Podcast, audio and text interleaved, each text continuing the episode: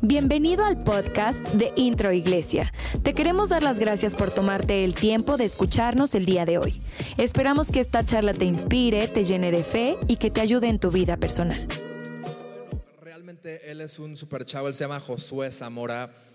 Eh, aparte de que él es eh, salmista, él canta, él dirige alabanza, también Dios lo usa eh, predicando de una forma increíble y él tiene un proyecto en el cual él se llama Grow y vamos a ver un video en el cual él habla un poquito acerca de este proyecto. Así que vamos a prestar atención a las pantallas. Hola, soy Josué Zamora y quiero presentarte mi nuevo proyecto. Tras finalizar los estudios en la Facultad de Teología en España, desarrollé un nuevo proyecto llamado Grow, que significa crecer. Grow pretende ser una respuesta a las necesidades e implicaciones de la iglesia que vive en la sociedad del siglo XXI. Nuestro lema es discipular, consolidar e impulsar a las nuevas generaciones a que tengan un nuevo encuentro con Dios, puedan ser empoderadas por el Espíritu Santo e, y enviadas a lugares donde puedan tener relevancia e impacto. El objetivo es poder consolidar iglesias alrededor de todo el mundo, proporcionándoles ayuda y recursos que puedan necesitar, además de plantar nuevas iglesias para la extensión del reino de Dios.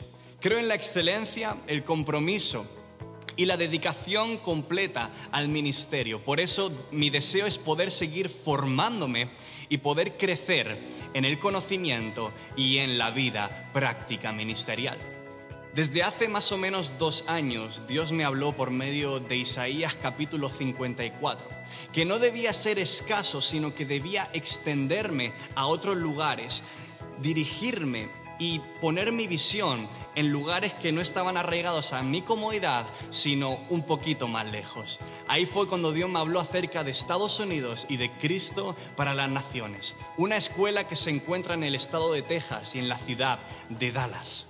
Es una escuela además bíblica que ha eh, consolidado y preparado a grandes ministerios, a grandes pastores y misioneros que han desarrollado sus ministerios por todo el mundo y han creado impacto considerable. Quiero invitarte a que puedas ser parte de este ministerio y de este gran mover que Dios está haciendo en este tiempo. ¿Y cómo puedes hacerlo? Pues mira, en primer lugar, ponte en contacto conmigo, porque sabes, me encantará poder conocerte. En segundo lugar, ora por mí, que Dios pueda abrir las puertas correctas y abrir los cielos en medio de cada circunstancia. Y en tercer lugar, puedes ser parte de este gran mover y de este ministerio por medio de tu generosidad. Con tu apoyo financiero podremos llegar a lugares que aún no hemos llegado y que aún nuestra mente no ha imaginado, pero sabes, podremos hacerlo realidad y vivir el gran avivamiento que viene sobre esta tierra. Sé parte de Grow Project y juntos hagámoslo realidad.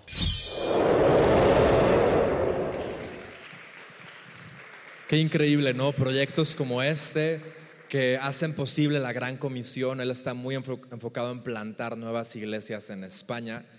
Y bueno, al final igual él va a estar en una mesa ahí con tarjetitas, información acerca de su proyecto. Si tú quieres saber más acerca de su proyecto, lo puedes hacer. Ahí va a estar él al final en una mesita. Y, bueno, también eh, al final de la predicación vamos a tener un tiempo de adoración, así que no te vayas, al, final va a estar increíble, vamos a tener un tiempo de, de adoración todos.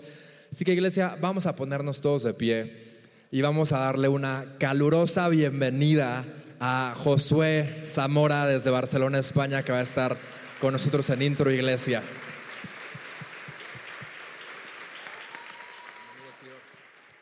Buenos días iglesia, ¿cómo estamos? Qué contento y no te imaginas lo alegre que puedo estar, de verdad, de todo corazón, de encontrarme hoy aquí. Es mi primera vez en México, ya he probado el picante, déjame decirte que en España para nada comemos picante y, y tengo los morros incluso inflamados ya. Ahora, tengo que deciros que estoy sobre todo en Ciudad de México, es una ciudad preciosa, México en general me está encantando, me está tratando demasiado bien con esos tacos, con esos pozoles, ¿sí? Ah, gloria a Dios por esos tacos, ¿verdad? Eso es. Está en competencia ahí con la tortilla de patatas en España, ¿eh? de verdad. ¿Alguien ha probado esa tortilla de patata? Jamón serrano ibérico de bellota, 100% ibérico. Gloria a Dios por eso también, ¿sí o no? Qué alegría. Ayer tuvimos una noche impresionante. ¿Cuántos estuvieron anoche? De verdad que tuvimos una noche increíble en la presencia de Dios. Y déjame decirte que hoy Dios también quiere hablar a tu vida de una forma poderosa, especial y abrazar tu corazón como nunca antes. ¿Lo crees? Tenemos que venir ante Dios con expectativa, porque sabes, cuando nosotros nos acercamos de una forma, ayer hablábamos, sediento, entonces es cuando cambia todo cuando nos acercamos a Jesús sedientos, cuando nos acercamos a Jesús con una nueva perspectiva, sí que es cierto que estamos cansados de muchas cosas, sí que es cierto que estamos muy eh, como trabajados por tantas rutinas, por tantas exigencias que hay en nuestro día a día. Oye, pero cuando venimos a Jesús sedientos, reconociendo que Él es nuestra única necesidad y que dependemos de Él, entonces todo cambia. Todo cambia. Como decía en el vídeo, Estamos trabajando muy fuertemente en España para que el reino de Dios siga extendiéndose. Así como lo estáis haciendo aquí. Intro Iglesia es una iglesia ejemplar y que seguro que Dios va a prosperar cada camino y cada cosa, cada proyecto que vayáis a hacer. Pero sabes, necesitas fe. Y a veces no se trata de tener una gran fe. Jesús dijo, basta con una fe como un grano de mostaza. Pero fe.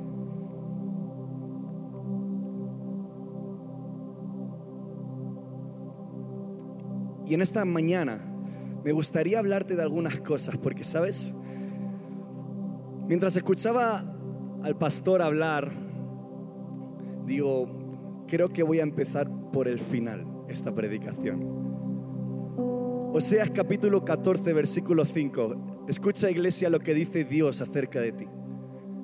Escucha lo que Dios, el Espíritu Santo, ahora va a hablar a tu corazón. Oseas capítulo 14, versículo 5, es el final de la predicación, pero te lo voy a poner el primero. Dice, seré para Israel, o seré para intro, iglesia, como un refrescante rocío del cielo esta iglesia florecerá como el lirio, hundirá sus raíces profundamente en la tierra como los cedros del Líbano. Sus ramas se extenderán como hermosos olivos, tan fragantes como los cedros del Líbano. Mi pueblo vivirá otra vez bajo sombra. Crecerán como el grano y florecerán como la vid. Serán tan fragantes como los vinos del Líbano. No sé si hay alguien aquí que pueda tomar esa palabra. Y creo firmemente que para México, que para Toluca, que para esta iglesia viene un tiempo de extenderse. Viene un tiempo donde ya no vamos a estar limitados en nuestra situación, donde ya no vamos a estar simplemente limitados en nuestra cotidianidad, donde nunca pasa nada, donde nunca hay nada sobrenatural, sino que aquí hay una iglesia que viene a extenderse hacia lo milagroso. Hay una iglesia que viene a extenderse hacia sobre lo natural. Viene eh, una iglesia que se extiende con una generosidad tan grande en todo lo que hace que va a crear un impacto que ni siquiera aún eres consciente. Pero sabes, antes de todo eso, primero tenemos que estar, ¿sabes? Arraigados. Arraigados en el lugar correcto. Arraigados en la tierra correcta. Arraigados. ¿Si he titulado este mensaje? Muy bien. Arraigados. ¿Alguno de vosotros conoce lo que es el bambú japonés? Levanta tu mano si lo conoces. Bueno, hay unos cuantos. ¿Sabes? Me encanta el bambú japonés porque ¿sabes qué? No es apto para impacientes. El bambú japonés, aquí lo podemos ver. Si tú lo ves tan bonito, tan grande, tan impresionante, no es apto para impacientes porque desde que se cultiva la primera semilla, ¿sabías? Desde que se cultiva la primera semilla, ¿sabes cuánto tarda en dar sus primeros frutos? Un total de siete años. Siete años de total silencio. Siete años donde no hay resultados. Siete años donde has estado trabajando en la tierra. Siete años donde has estado esforzándote. Siete años donde has tenido fe en que algo va a suceder. Pero aparentemente no está sucediendo nada en la superficie. Siete años. Lo que puede pasar en siete años, ¿verdad? Hasta una pandemia de por medio nos pillan. Siete años, madre mía. Siete años. Es demasiado tiempo. Pero sabes, después de esos siete años, da su primer brote y tan solo tarda en unas seis semanas hasta crecer hasta 30 metros. Porque ¿sabes lo que había hecho durante todos estos siete años de silencio? ¿Sabes lo que el bambú japonés había producido en este tiempo? Que sus raíces, sus raíces se profundizasen tanto, tanto, tanto que ese árbol pudiese fructificar y crecer como debía crecer. Y muchos de vosotros hoy os encontráis aquí probablemente cansados y saturados, precisamente porque el tiempo termina haciendo daño. Has trabajado muchísimo en muchas cosas, en tu familia, en tu trabajo, quizá por sueños, pero aún ni siquiera has visto un atisbo de los resultados que desearías ver. Has trabajado por sueños, has invertido fe, noches enteras orando por cosas, por tus sueños, por tus anhelos, por proyectos y aparentemente no ha sucedido nada. ¿Sabes? En el momento en el que sucede que el tiempo nos arrastra, ¿sabes lo que sucede? Que viene el desgaste. Y cuando viene el desgaste, el desgaste, nuestra vida tiende a perecer. Y terminamos arrinconados en nuestra comodidad. Y decimos, no lo volveré a intentar, porque ¿para qué? Pero yo te digo que estos siete años, yo te digo que esta temporada, yo te digo que este silencio aparente de parte del cielo, yo te digo que este tiempo donde no has visto cosecha ni resultados, han sido para que tu vida haya profundizado en raíces, ha sido para que tu vida sea fortalecida en una fe indestructible, para que tu vida, tus emociones, tus pensamientos en el nombre de Jesús puedan fortalecerse, crecer e ir a lugares que ni siquiera imaginas. ¿Cuántos dicen amén? Y me encantaría que me acompañases a Marcos capítulo 11. Marcos capítulo 11, versículo del 12 al 14.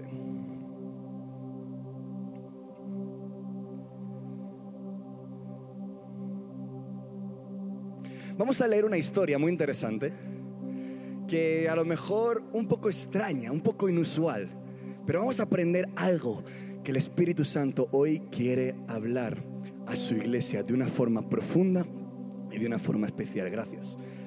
Todos tenemos Marcos capítulo 11, versículo 12. Di amén si lo tienes. Dice así. Al día siguiente, cuando salieron de Betania, Jesús, junto con sus discípulos, pues dice que Jesús tuvo hambre. Y viendo de lejos una higuera, ¿qué vio? ¿Qué vio? Una higuera que tenía hojas, atención aquí, fue a ver si tal vez hallaba en ella algo. Pero cuando llegó a ella, nada halló, sino muchas hojas, pues no era tiempo de higos. Entonces Jesús dijo a la higuera, nunca jamás coma nadie fruto de ti. Y lo oyeron sus discípulos, versículo 20. Y pasando por la mañana, vieron que la higuera se había, ¿qué, había sucedido? Se había secado desde las raíces. Entonces Pedro acordándose le dijo, maestro, mira, la higuera que maldijiste se ha secado. Respondiendo Jesús les dijo, atención aquí iglesia, tened fe en Dios, porque de cierto os digo, que cualquiera que dijere este monte, quítate y échate en el mar, y no dudar en su corazón, sino creyere que será hecho lo que dice, lo que diga, le será hecho. Por tanto os digo que todo lo que pidiereis orando, creed, di conmigo, creed, que lo recibiréis y os vendrá. ¿Cuántos dicen amén? Esta es una historia un poco extraña, ¿verdad? O sea, Jesús tiene hambre, se dirige a una higuera, no encuentra comida, no encuentra qué comer, se cabrea, se enfada y maldice a la higuera.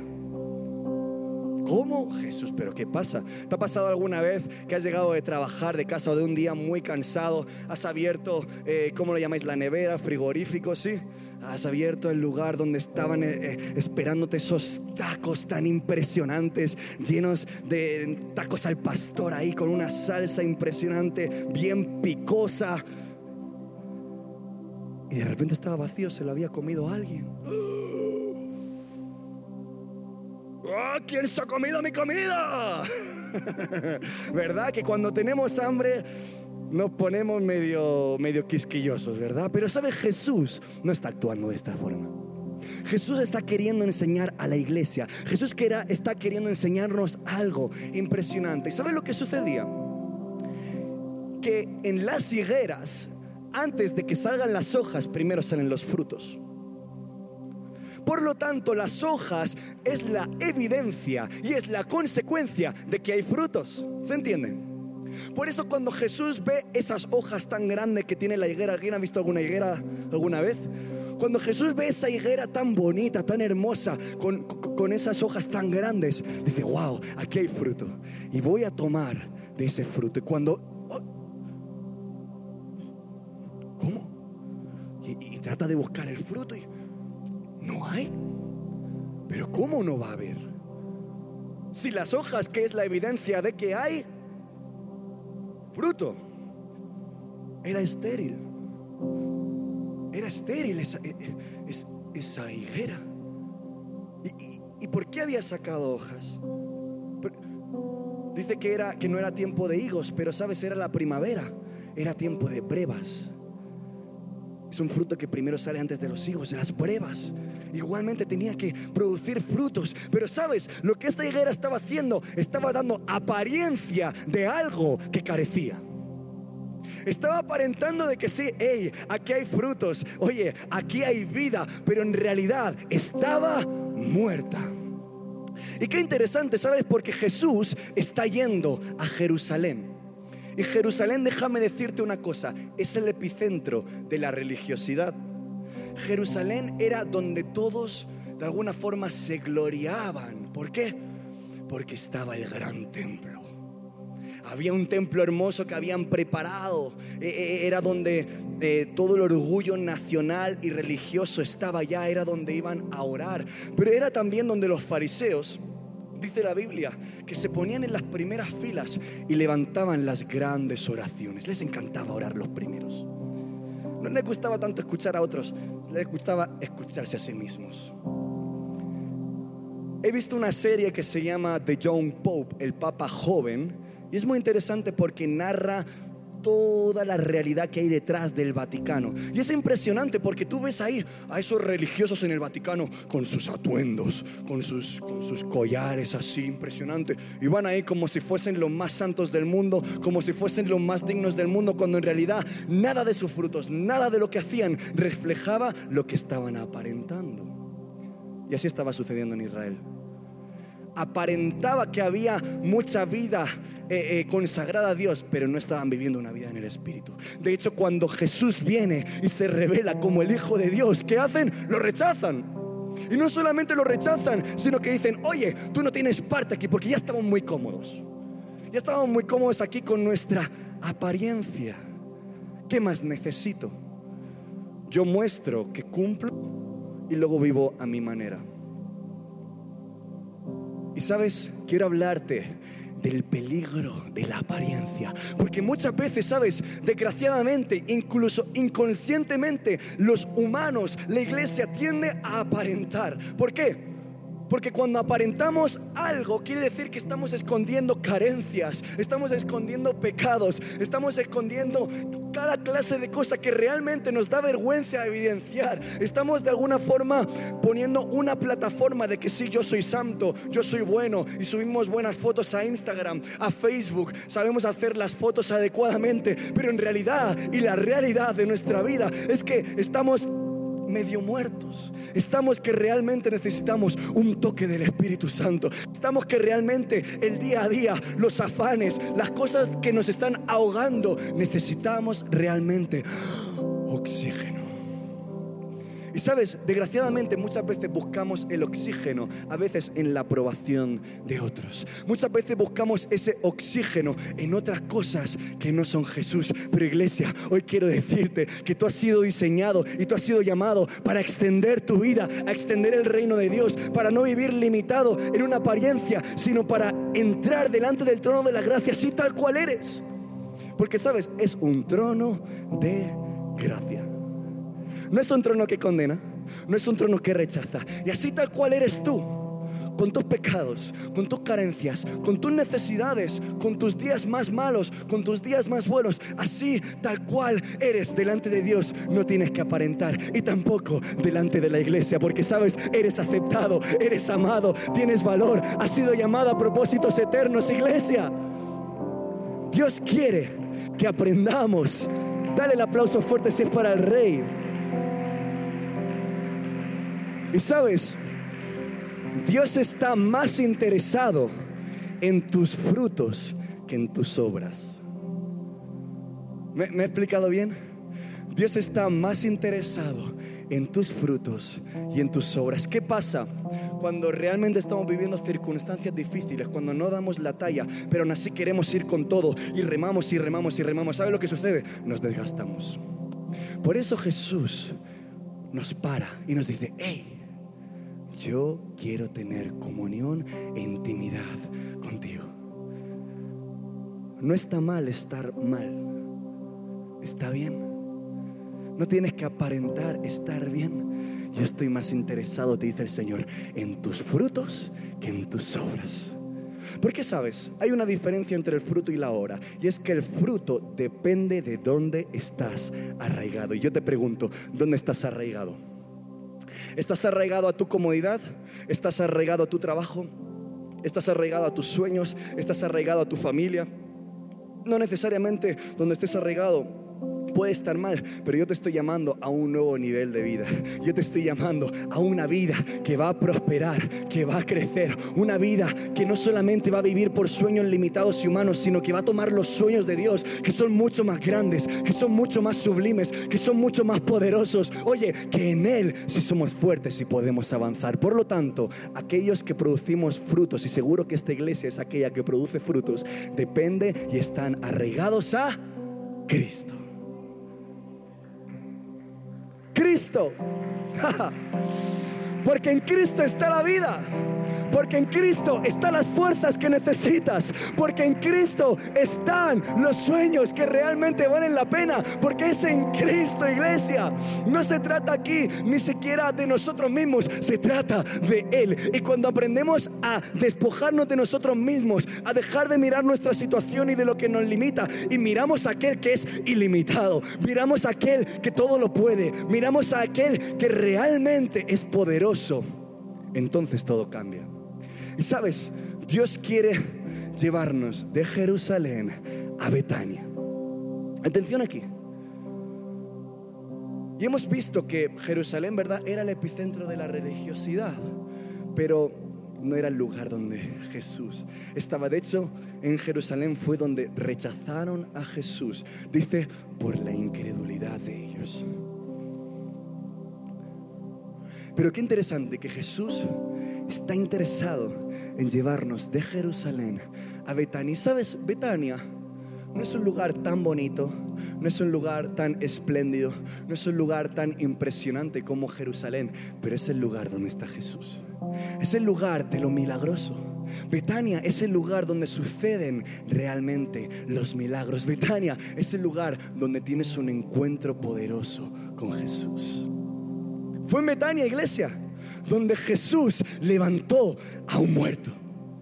Fue en Betania donde le dijo a Marta y María, ey, ey, ey, tranquila, que si crees de todo corazón, si hay fe en ti, verás la gloria de Dios. Fue en Betania donde una mujer derramó el perfume delante de Jesús y se produjo el mayor momento histórico de adoración narrado en los evangelios.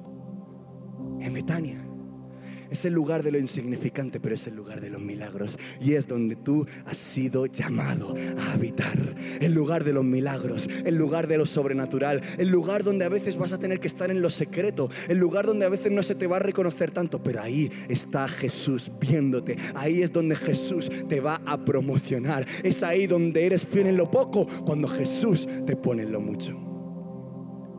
¿Y sabes lo que significa Betania? Betania significa casa de fruto o casa de aflicción. ¿A cuántos les gusta sufrir? A mí no. A nadie de nosotros, ¿verdad? Claro que no. Pero sabes, el sufrimiento muchas veces es el instrumento que Dios usa para dirigirnos y proyectarnos hacia sus propósitos. Porque para que nuestras raíces estén bien fundamentadas, para que nuestras raíces estén bien arraigadas y bien profundas, muchas veces vamos a vivir situaciones que van a molestarnos, situaciones que van a incomodarnos. Y seguro que muchos de nosotros hemos vivido situaciones en este último tiempo que nos han incomodado económicamente, situaciones que nos han incomodado emocionalmente, situaciones que nos han incomodado familiarmente, situaciones que nos han incomodado ministerialmente, pero el Señor dice, oye, tú estás arraigado en mí, pues déjame decir que, que tú solamente has sido diseñado para fructificar, fructificar y crecer y crecer y no importa la temporada, no importa la situación, no importa si todo se vuelve en contra, no importa si hay vientos, mareas, huracanes, si el infierno se revela contra ti, porque tú estás arraigado en Cristo y no hay nada ni nadie que te vaya a sacudir. Oye iglesia, cree esto. No hay nada ni nadie que vaya a sacudir porque tú estás arraigado en la palabra, arraigado en Cristo. Y Cristo permanece para siempre. Permanece para siempre. Y sabes, quiero leerte un pasaje que se encuentra en Juan capítulo 15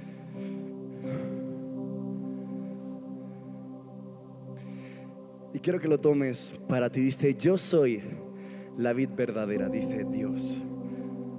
Dice Jesús, yo soy la vid verdadera y mi Padre es el labrador.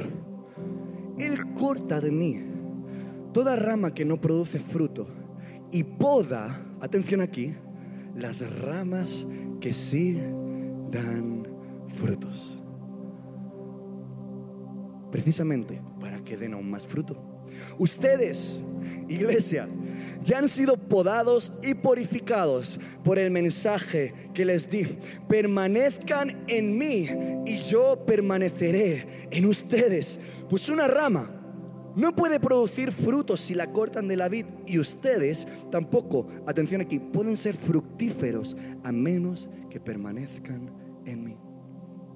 Ciertamente dice Jesús, yo soy la vid ustedes son las ramas. Los que permanecen en mí y yo en ellos, atención, producirán mucho fruto, porque separados de mí no pueden hacer nada. El que no permanece en mí es desechado como rama inútil y se seca. Todas esas ramas se juntan en un montón para quemarlas en el fuego. Si ustedes permanecen en mí y mis palabras permanecen en ustedes, pueden pedir lo que quieran, que se les será concedido. Aleluya. Gloria a Dios. Iglesia, el Señor te dice, permanece en mí, permanece en mí. Es cierto que muchas veces ser cristiano o discípulo de Cristo no es tan popular. Es cierto que muchas veces ser cristiano o discípulo de Cristo no es tan atractivo. Y a veces tenemos incluso más problemas que otros. Pero sabes, cuando permanecemos en Cristo es cuando podemos ser fructíferos. Esto no se trata de una religión meramente. Esto no se trata de vivir parámetros, órdenes morales y mandamientos. No, no, no, no. Se trata de que Cristo viva en mí y yo vivo en Él. Y por lo tanto, ya no obro sin nada, sin ningún sentido, sino que mi vida es consecuencia de lo que hay. Entonces mis obras son consecuencia de donde estoy arraigado y por lo tanto produzco frutos fructíferamente. ¿Quieres ser fructífero? ¿Quieres ser fructífero? Es tiempo de determinar estar arraigados en Cristo. Es cierto que a veces la religión decepciona, es cierto que a veces las personas decepcionan, es cierto que a veces las circunstancias nos decepcionan, pero Cristo es inmutable y Él permanece para siempre. Y Él promete que si tú estás arraigado en Él y que si tú permaneces en Él, por muy difícil que sea tu temporada, por muy difícil y, peligrosa lo que estés viviendo ahora mismo, el Señor te promete la victoria, el Señor te promete producir frutos, el Señor te promete vivir una vida abundante espiritualmente y en todas las áreas de tu vida, porque así es Cristo, Él tiene cuidado de los suyos. ¿Piensas que no ha tenido cuidado de ti en medio de tu temporada? ¿Piensas que Él no ha tenido cuidado de ti en medio de esta pandemia? Por supuesto que sí. Y es un motivo de adorarle, es un motivo de agradecerle, es un motivo de exaltarle. Por lo tanto, cuando ya permanecemos en Cristo, venir a la iglesia no es algo obligado, cuando permanecemos en Cristo, venir a la iglesia, a los cultos de oración, es ser parte de lo que Dios está haciendo. Ya no es algo que hago por rutina, sino algo porque yo estoy permaneciendo y por lo tanto mis frutos dan evidencia de donde yo estoy arraigado. Y habrán problemas, claro que sí. Habrá sufrimiento, claro que sí. Habrán circunstancias difíciles, pero arraigados en Cristo, iglesia. Arraigados a Él nada será imposible porque estamos de parte de para el cual nada es imposible, de aquel que todo lo hace posible, de aquel que sí que en medio de la escasez Él hace abundar panes y peces, en medio de las tormentas Él hace callar los vientos, en medio de cuando los leones parecen devorarnos, Él calla esa boca de leones, nada imposible para Él. ¿Crees que hay algo imposible para Él? ¿Crees que hay algo imposible para Él, iglesia? Entonces activa tu fe, mira a Él y deja y descansa en paz. Deja que Él actúe y descansa en paz. Dice la Biblia que hay ramas que son cortadas porque no fructifican, porque no dan fruto, pero hay ramas que son podadas. Y aquí viene la poda de Dios. Porque aquí hay una iglesia que es fructífera. Aquí hay una iglesia que produce frutos. Y se ve, se evidencia cómo os estáis extendiendo hacia otros lugares. Se evidencia el espíritu de adoración que hay en este lugar. Se evidencia en muchas cosas. Pero sabes, Dios no quiere que vivas una vida limitada. Dios quiere que produzcas aún más frutos. Más. Más frutos. Y pensamos a veces que crecer o venir delante de Dios y, que seamos expuestos y promocionados directamente, pues es de un día para otro y sin ningún coste. Bueno, Dios emplea la poda muchas veces. Y quiero hablarte de tres tipos de poda muy rápidamente. La primera es la poda por formación.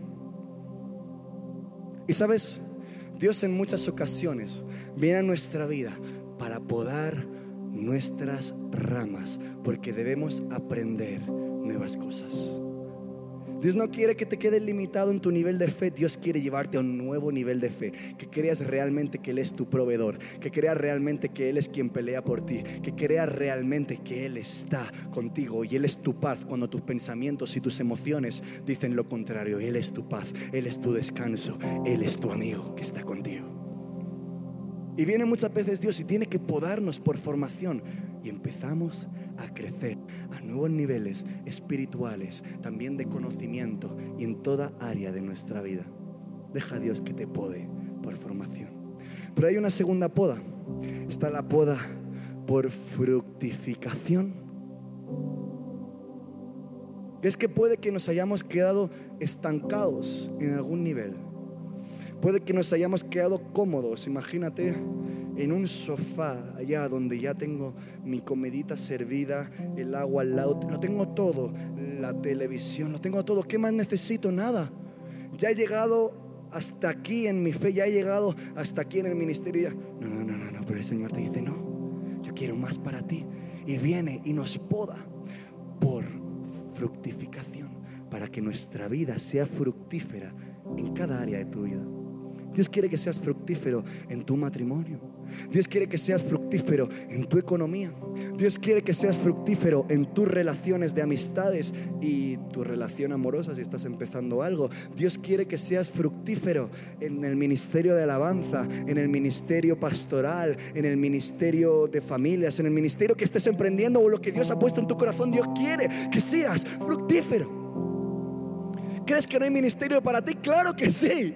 Ha sido diseñado y consagrado para Dios. Ha sido llamado para propósitos eternos que ni siquiera aún tú entiendes, pero tan solamente tienes que venir delante de Dios y decirle, heme aquí, aquí están mis talentos, aquí están mis sueños, aquí están mis dones, quiero producir frutos para ti. Ya no solamente quiero producir obras y obras y obras y ser llevado por la dinámica de la vida, no, no, no, quiero parar, quiero permanecer, quiero arraigarme en ti y producir frutos abundantes. Aquí hay una iglesia que produce frutos abundantes y va a fructificar en el nombre de Jesús.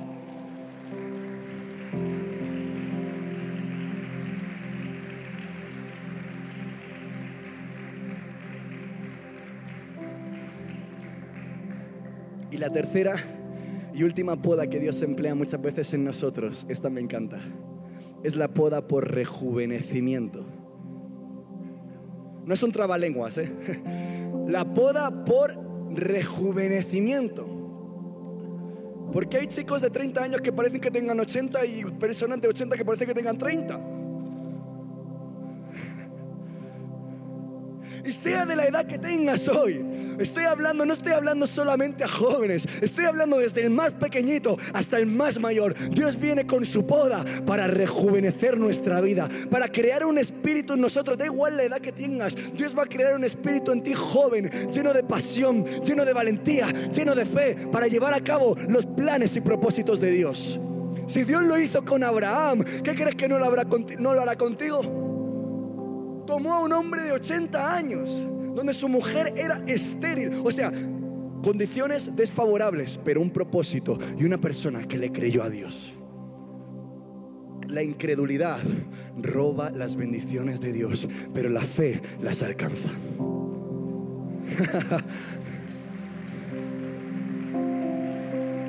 Y yo estoy hablando aquí a una iglesia llena de fe, a una iglesia que no se deja limitar por su condición, a una iglesia que no se deja limitar por su comodidad, sino que le cree a Dios por encima de su situación. ¿Qué edad tienes? No me importa. Dios va a podarte para que pongas, ponga a Él un espíritu joven, un espíritu rejuvenecedor para darte vitalidad para darte gozo, para darte alegría en medio, sí, sí, sí, ¿sabes qué? Dios te va a enseñar a danzar en medio de las tormentas. Dios te va a enseñar a danzar en medio de los vientos. ¿Has visto alguna vez a una palmera en medio de vientos? ¿Sabes lo que hace? Empieza a dar vueltas y vueltas, pero nunca se rompe. ¿Sabes por qué? Porque tiene las raíces profundas. ¿Dónde está la iglesia aquí que tiene sus raíces profundas en Dios? ¿Dónde está la iglesia aquí que le cree a Dios? Vas a danzar entre tormentas. Y vamos a decir, Dios, ¿qué tormenta viene? económica, crisis, cualquier cosa familiar, emocional. Voy a aprender a danzar en medio de esa tormenta porque yo sé que tú eres mi padre y tú cuidas de mí. Dice que aún tus cabellos son contados y dice que si aún cuida de los lirios, que si aún cuida de los pajaritos, si aún cuida de lo natural, de aquello que ni siquiera le damos valor, dice el Señor, ¿cuánto más de mis hijos? ¿Cuánto más de mi creación amada? ¿Cuánto más de ti? Pero es que no te lo crees. Y aún hay pasado que te atormenta, aún hay circunstancias que de alguna forma siguen apagándote, pero yo te digo, no hay nada ni nadie que pueda apagar el amor de Dios sobre tu vida. No hay nadie ni nada que vaya a apagar los propósitos y los llamados que Dios tiene para tu vida. No dejes nunca de soñar. Sin importar la edad que tengas, no dejes nunca de soñar porque Dios se escogió a Abraham, se escogió a Oseas, se escogió a Jeremías, personas de edad adulta. ¿Qué te hace pensar que contigo no lo hará? ¿Qué te hace pensar que son milagros de provisión? Esos milagros de sanidad, esos milagros de señales y prodigios, Dios no lo puede hacer contigo. No está reservado a unos pocos, está es para la iglesia. ¿Y cuántos aquí pertenecen al cuerpo de Cristo? Pues el milagro está en ti, es para ti y por medio de ti para bendecir a las naciones. poda por formación, poda por fructificación y poda por rejuvenecimiento. Y con esto termino y pueden los músicos pasar. Jesús le dice en el versículo 22, en el mismo capítulo que estábamos leyendo, capítulo 11, dice, respondiendo Jesús les dijo, tened fe en Dios, porque de cierto os digo que cualquiera que dijera este monte, quítate y échate en el mar, y no dudar en su corazón, sino creyere que será hecho lo que dice, lo que diga le será hecho. Por tanto os digo que todo lo que pidiereis orando, creed que lo recibiréis y os vendrá. Y cuando estéis orando, perdonad si tenéis algo contra alguno, para que también vuestro Padre que está en los cielos os perdone a vosotros vuestras ofrendas, ofensas. Amén. Amén. Y amén. La oración de fe, iglesia.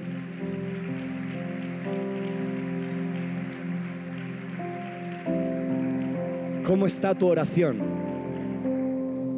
¿Cómo está tu oración? Te pregunto. Analízate, ¿cómo está tu oración? La oración de fe. Que no está condicionada a tus circunstancias, que no está condicionada a lo que vives, que no está condicionada a tu pasado, que no está condicionada a los pronósticos. No, no, no, no. La oración de fe. Esa es la que produce resultados. La oración de fe, esa es la que abre los cielos. La oración de fe es esa la que mueve tanto el corazón de Dios que dice, sí, yo estoy contigo. Vuelvo a repetir, la incredulidad roba las bendiciones de Dios, pero la fe las alcanza. Y sabes, dice aquí la palabra de Dios, pedid todo lo que queráis y os será hecho. ¿Esto qué quiere decir? Que cuando tu vida está arraigada en Cristo, cuando tu vida permanece a Él y Él permanece en ti, entonces vives la voluntad y el propósito de Dios. Dice, ¿cómo conoceré la voluntad de Dios? Permanece en Él y conocerás lo que Dios dice de ti. Y en medio de su voluntad, en el camino de su voluntad y de su propósito, vas a pedir lo que quieras porque vas a saber cómo pedir. Santiago decía, pedís y no recibís, pero porque pedís mal. ¿Y cuando pedimos mal? Cuando no estamos alineados al propósito y la voluntad de Dios. Pero aquí hay una iglesia arraigada a Cristo que va a saber cómo pedir, porque está encaminado en su propósito, en su voluntad, en medio de tus proyectos, en medio de tu trabajo, en medio de tu familia, en medio de los proyectos ministeriales o cualquiera que sea, vas a pedir lo que tú quieras y te será hecho, te será concedido, porque caminas en la voluntad del Padre, porque no caminas solo eh, desalineado de su voluntad, sino que caminas en su voluntad. Pide lo que quieras en su voluntad y te será hecho en el nombre de Jesús. ¿Qué te parece si nos ponemos un segundito de pie?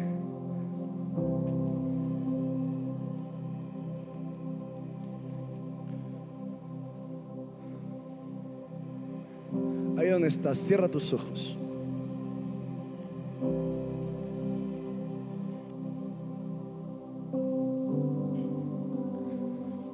Este es un momento para que puedas ah, mirarte adentro, mirar tu vida decir, ¿cómo estoy actuando? ¿Cómo puedo crecer? ¿Cómo puedo fructificar? ¿Dónde he estado arraigado en todo este tiempo? Quizás he estado arraigado en tus dudas, en tus miedos, en tus preocupaciones, arraigado en tu estabilidad o en tu comodidad, no lo sé. Pero hoy yo creo en el nombre de Jesús que se levanta una iglesia fuerte, poderosa, llena de vitalidad, con un espíritu rejuvenecedor que va a impactar áreas de su sociedad donde ni siquiera aún ha imaginado pisar, donde las familias se vuelven a encontrar, donde las emociones y los pensamientos vuelven a la estabilidad, donde todo empieza a ordenarse porque ya no arraigamos nuestra vida en nosotros mismos, sino en aquel que es el autor de la fe, en aquel que ha conquistado la muerte y que para nada, nada en Él hay ningún imposible. Si te sientes cómodo, puedes levantar tus manos. De ahí donde estás, dile, Señor Jesús, aquí estoy delante de ti. Vamos, empieza a orar. Antes de que la música suene, antes de que yo empiece a orar, ora tú. Dile, Señor, te necesito. Yo te anhelo, Dios. Dile, Señor, quiero estar arraigado en ti, permanecer en ti. Perdónanos por las veces, Señor, que hemos vivido para nosotros mismos, alejando la mirada de ti. Perdónanos por las veces, Señor, que tratamos de avanzar y proyectarnos nuestra propia vida diseñándola, pero sin tenerte tanto en cuenta, simplemente como alguien que aprobaba nuestros proyectos. Pero hoy, Dios, hoy entendemos que no podemos ser fructíferos sin ti. Hoy entendemos que no podemos tener crecimiento sin ti. Hoy entendemos que hay una vida plena, una vida abundante, una vida llena de poder, una vida llena de lo sobrenatural. Porque hoy hay hijos y hijas de Dios que se levantan en fe y le dicen, sí Señor, yo te creo y yo permanezco hoy delante de ti.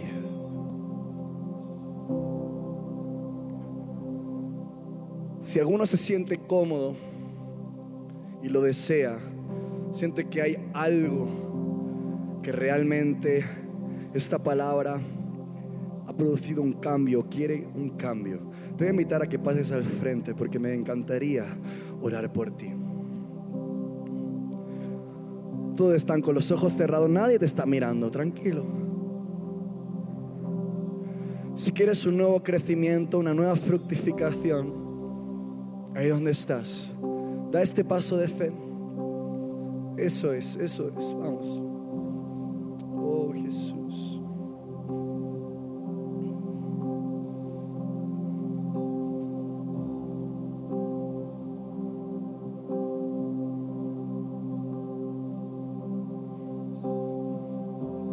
Vamos, levanta tus manos en fe aquí donde estás tú. Eso es. No sé las circunstancias que han podido sacudir tu vida, pero lo que sí sé es que viene un nuevo tiempo para ti. Sé que hay dolores de madres, hay muchas inquietudes, incluso has dudado de la bondad de Dios por momentos. Te has preguntado, ¿dónde estás Dios?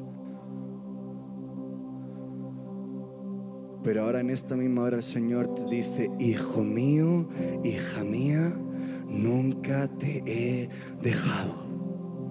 Este tiempo de silencio, este tiempo de espera, este tiempo de renuncia a ti mismo, a tus emociones, han servido para que tu corazón, para que tu vida sea fortalecida para que tus pensamientos, para que tu familia, para que tus emociones puedan de nuevo fructificar a un nivel que no esperabas.